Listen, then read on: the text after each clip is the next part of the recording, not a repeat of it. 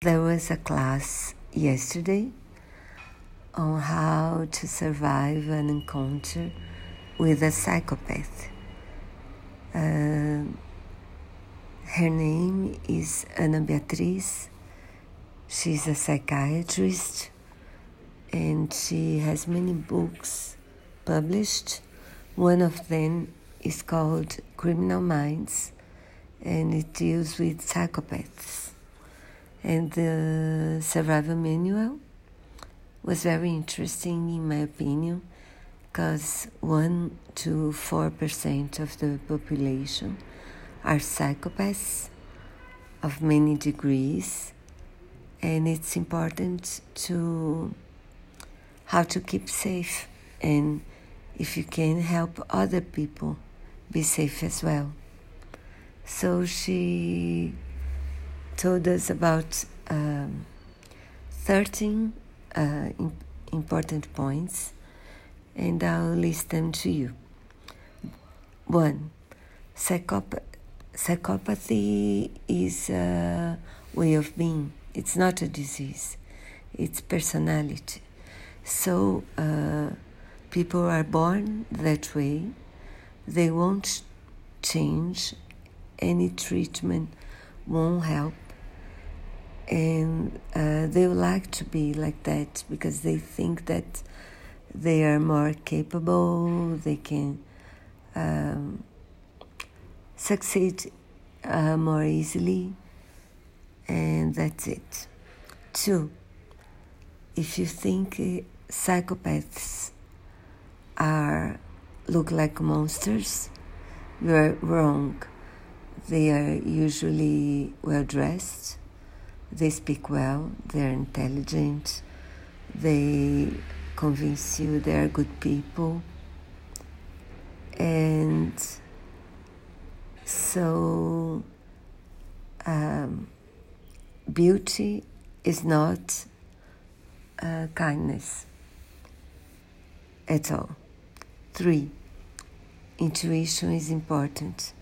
If you think that something is not good in this person if she sounds wrong if she if you don't trust her uh, for no reason it seems. Trust your intuition because sometimes your intuition is telling the truth. As you are more um, uh, you are easily you are easy an easy prey in some places more than others. Some of those places are airports, especially in foreign countries, and uh, dating sites. Know yourself is important because you have to pay attention if you are uh, trusting too much someone you don't know that well, for example be, be aware of people who approach you to say, you know, that that person is saying awful things about you. Beware. And then she goes to the other person and says that you are saying bad things about her. So sometimes gossip is, is dangerous.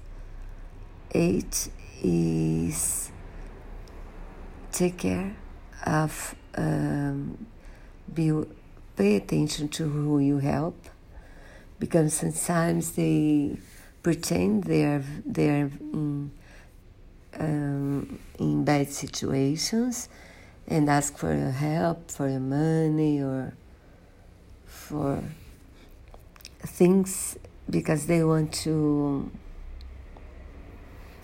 to take things from you nine.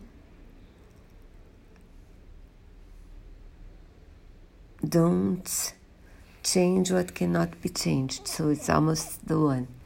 Psychopaths are, is a, a kind of personality.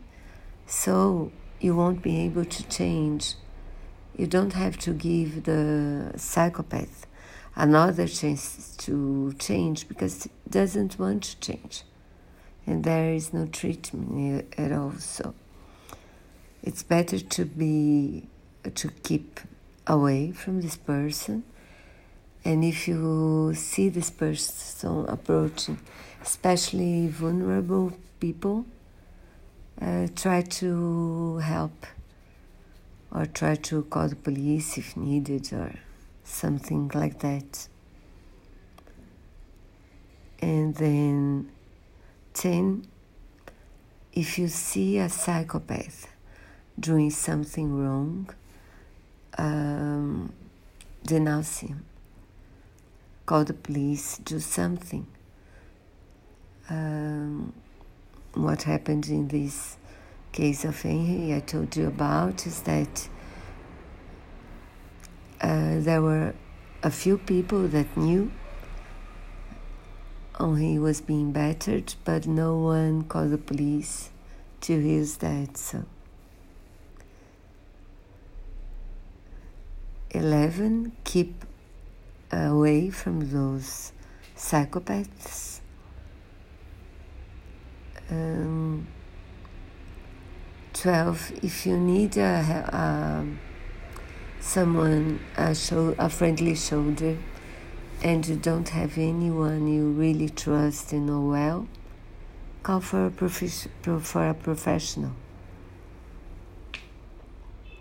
And 13 don't envy psychopaths because sometimes they seem to be more successful as politicians or as CEOs or as doctors because they are they don't have conscience. They're not able to really love someone. They're not able to love a sunset love a song.